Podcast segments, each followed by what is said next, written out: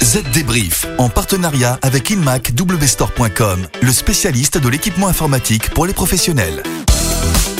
Bonjour et bienvenue à tous pour une nouvelle édition du Z Débrief, votre podcast de la transition numérique. Estelle, bonjour. Quel est le programme cette semaine? Bonjour David, bonjour tout le monde. Alors tout d'abord, l'inquiétude de la société Back Market face au nouveau projet de loi français qui vise à taxer les produits reconditionnés. Un au revoir aussi au navigateur Internet Explorer qui doit tirer sa révérence le 15 juin 2022. Nous verrons pourquoi. On vous donnera aussi des nouvelles de la société Colonial Pipeline. Nous vous en parlions euh, la semaine dernière. Elle transporte près de la moitié des produits pétrolier américain et vient d'être victime d'une attaque au rançongiciel et elle a payé la rançon, une somme faramineuse. Puis une étude qui concerne les sentiments et impressions des chefs d'entreprise, la croissance post-pandémie. Vous l'entendrez, ils sont majoritairement optimistes. Et on terminera ce Z débrief par quelques conseils pour réduire sa facture d'électricité qui en ces temps de confinement et de télétravail n'a cessé de grimper. Allez, le Z débrief, c'est parti. Les dernières infos. Et on commence les inquiétudes de Back Market quant à un nouveau projet de loi. Et l'entreprise se porte bien, même très bien, puisqu'elle vient d'annoncer une nouvelle levée de fonds de 276 millions d'euros. Elle devient du coup la 14e licorne française.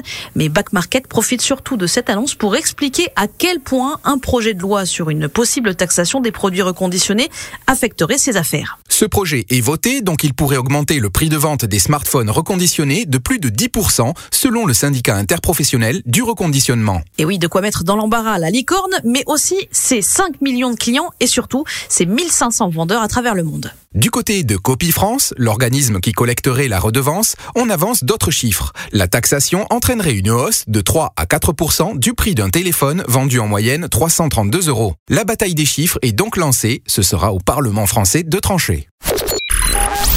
Une disparition maintenant, celle du navigateur Internet Explorer. Il tirera sa révérence de Windows 10 à compter euh, du 15 juin 2022 et le successeur désigné, c'est évidemment le navigateur Edge basé sur Chromium. La navigation devrait être alors plus rapide, plus sûre et plus moderne. Et en plus, Edge devrait pouvoir aussi assurer la compatibilité avec les sites web et les applications plus anciennes. Sans parler des mises à jour, alors qu'Internet Explorer 11 propose actuellement des mises à jour de sécurité mensuelles, Microsoft Edge pourra publier des correctifs de sécurité pour les vulnérabilités immédiates en quelques jours, voire en quelques heures.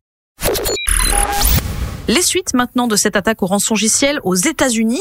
Pour rappel, un groupe de hackers a lancé une offensive sur la société Colonial Pipeline qui transporte près de la moitié des produits pétroliers américains depuis le golfe du Mexique vers la côte est des États-Unis. Son oléoduc fait plus de 8800 km et il a été paralysé le 7 mai dernier suite à une attaque informatique. Et c'est sans doute l'urgence de la situation qui a conduit les responsables de la société à finalement payer la rançon, ce que déconseillent de manière générale les agences de cybersécurité. Les pirates ont du coup reçu un chèque de 4 400 000 dollars. C'est ce qu'on appelle une attaque réussie. Hein. Aujourd'hui, en entreprise, la flexibilité et la mobilité sont essentielles pour répondre aux besoins d'interaction et de communication.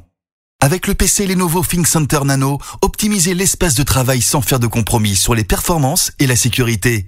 Plus petit qu'un livre de poche, il peut être déployé n'importe où avec un seul câble. Découvrez le PC Lenovo ThinkCenter Nano chez inmacwstore.com. Le chiffre marché. Les statistiques de la semaine concernent les prévisions des grands chefs d'entreprise de la planète. Après la pandémie, tous les espoirs sont permis en matière de croissance. Et oui, puisque selon une étude du cabinet Gartner, 60% des patrons et cadres supérieurs interrogés de par le monde s'attendent à un boom économique en 2021 et 2022.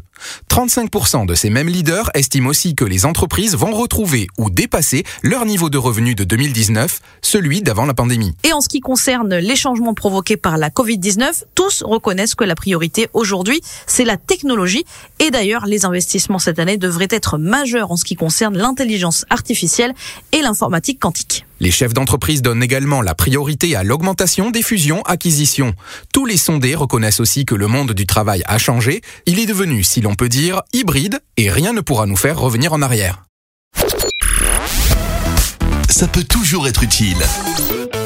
Nous vous le disions donc dans le sommaire, notre rubrique pratique de la semaine concerne la réduction de la consommation d'électricité à domicile. Le domicile, ce lieu où on travaille beaucoup plus depuis un an et du coup on consomme plus d'énergie.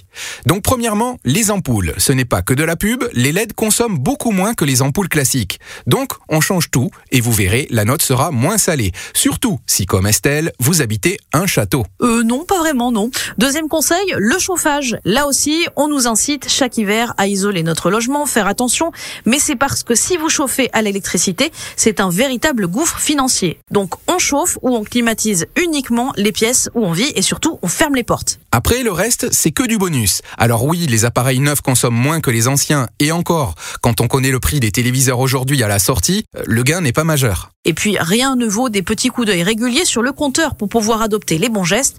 Vous le verrez, dormir les fenêtres ouvertes peut parfois provoquer quelques surprises en plein hiver. Euh, Mais qui dort les fenêtres ouvertes? Là n'est pas la question. L'idée c'est de modifier ses habitudes en fonction et attention aux appareils power savers ou économiseurs d'énergie, ce sont souvent des arnaques.